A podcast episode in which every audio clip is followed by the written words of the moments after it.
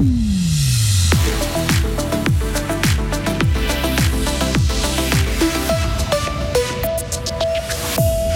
Ils sont jeunes, croyants et viennent de vivre un grand moment de ferveur. Le pape a réuni un million et demi de personnes au dernier jour des JMJ. Accident mortel dans un parc d'attractions du sud de la France. Un ado de 17 ans décède des suites de ses blessures. Nos ancêtres préhistoriques savaient faire plein de choses avec peu de choses. Une belle source d'inspiration à découvrir au village lacustre de Clétrance. Et pour ce qui est de la météo, journée de transition aujourd'hui avec euh, encore un faible risque d'averse, surtout jusqu'en début d'après-midi. Des éclaircies également par contre, il va faire toujours euh, frais aujourd'hui de 20 euh, à 23 euh, degrés au maximum. Ce sera mieux pour le reste de la semaine. Sarah Camporini avec nous. Bonjour. Bonjour Jonathan. Bonjour à toutes et à tous.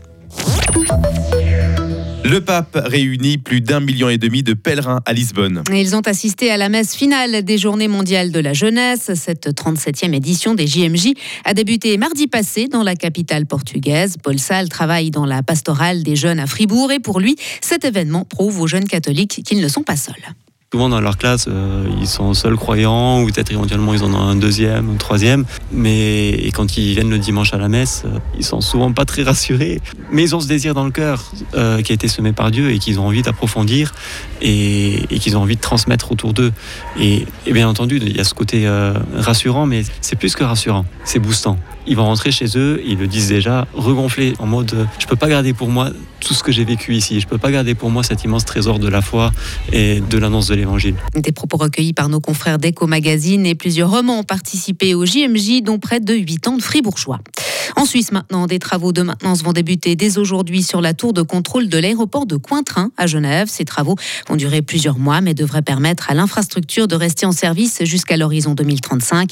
Les contrôleurs qui travaillent en équipe dans la tour continuer à gérer le trafic aérien de manière sûre et efficace.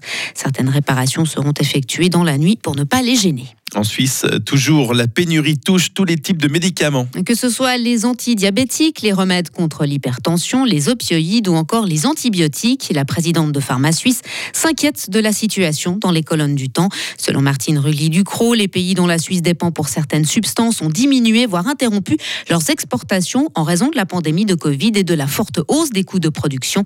Elle appelle à collaborer avec l'Union européenne et diversifier la production continentale. Un accident dans un parc d'attractions a fait un mort et une blessée ce week-end au Cap d'Agde, au sud de la France. Oui, tous deux se trouvaient sur l'installation baptisée Adrénaline, dont l'objectif est de basculer dans le vide attaché à des filins. Mais selon le procureur de la République de Béziers, les deux jeunes gens, un garçon de 17 ans et une fille de 19 ans, auraient percuté des obstacles au cours de leur chute de 60 mètres. Une enquête judiciaire est en cours pour homicide et blessures involontaires. Quatre hommes, dont le gérant du Luna Park, ont été placés en garde à vue avant d'être libérés. Ceux qui emploient des migrants en situation irrégulière ou leur louent des logements seront plus lourdement sanctionnés au Royaume-Uni. Le gouvernement britannique a annoncé hier une augmentation des pénalités.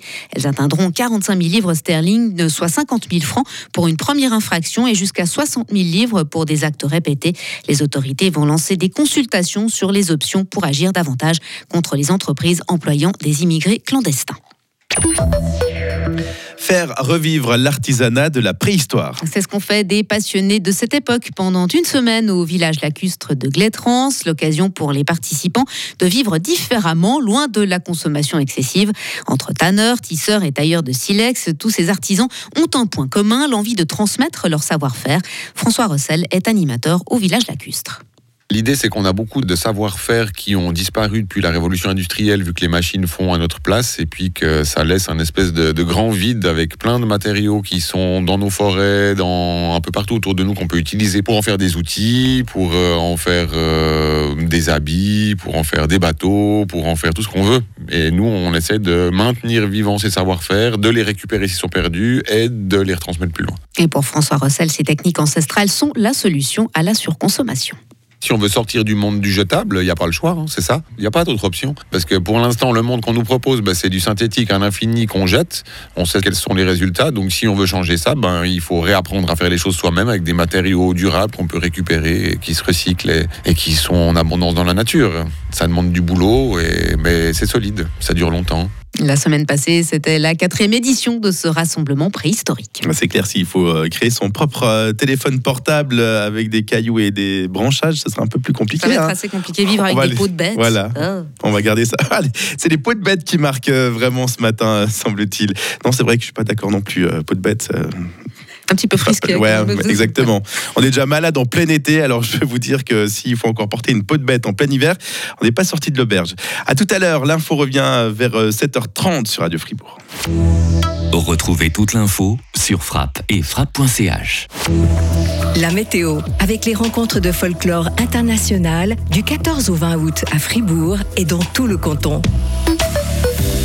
Avec une journée de transition pour ce lundi, transition entre euh, ce week-end un peu automnal qu'on a pu vivre pour euh, ce début du mois d'août et enfin le retour de l'été. C'est quand même pas si mal. Donc encore quelques faibles euh, averses possibles ce matin jusqu'en début d'après-midi, des éclaircies également généreuses.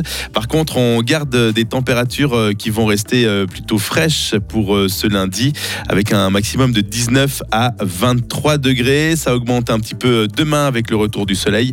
23 à 27 degrés suite de la semaine estivale. Ça, ça fait plaisir avec euh, ben, du soleil, quelques orages possibles le soir et température maximum 33 degrés.